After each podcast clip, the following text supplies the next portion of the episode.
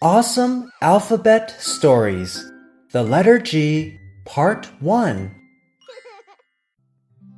There is a singing competition in the forest. The top three singers will win beautiful gloves. The gorilla really wants a pair of gloves, so he decides to enter the singing competition.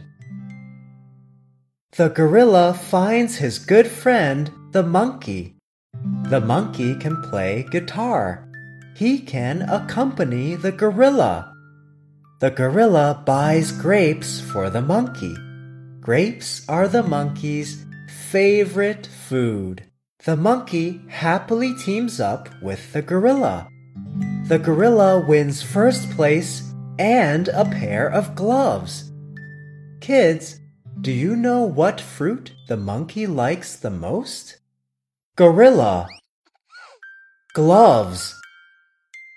Grapes. Guitar.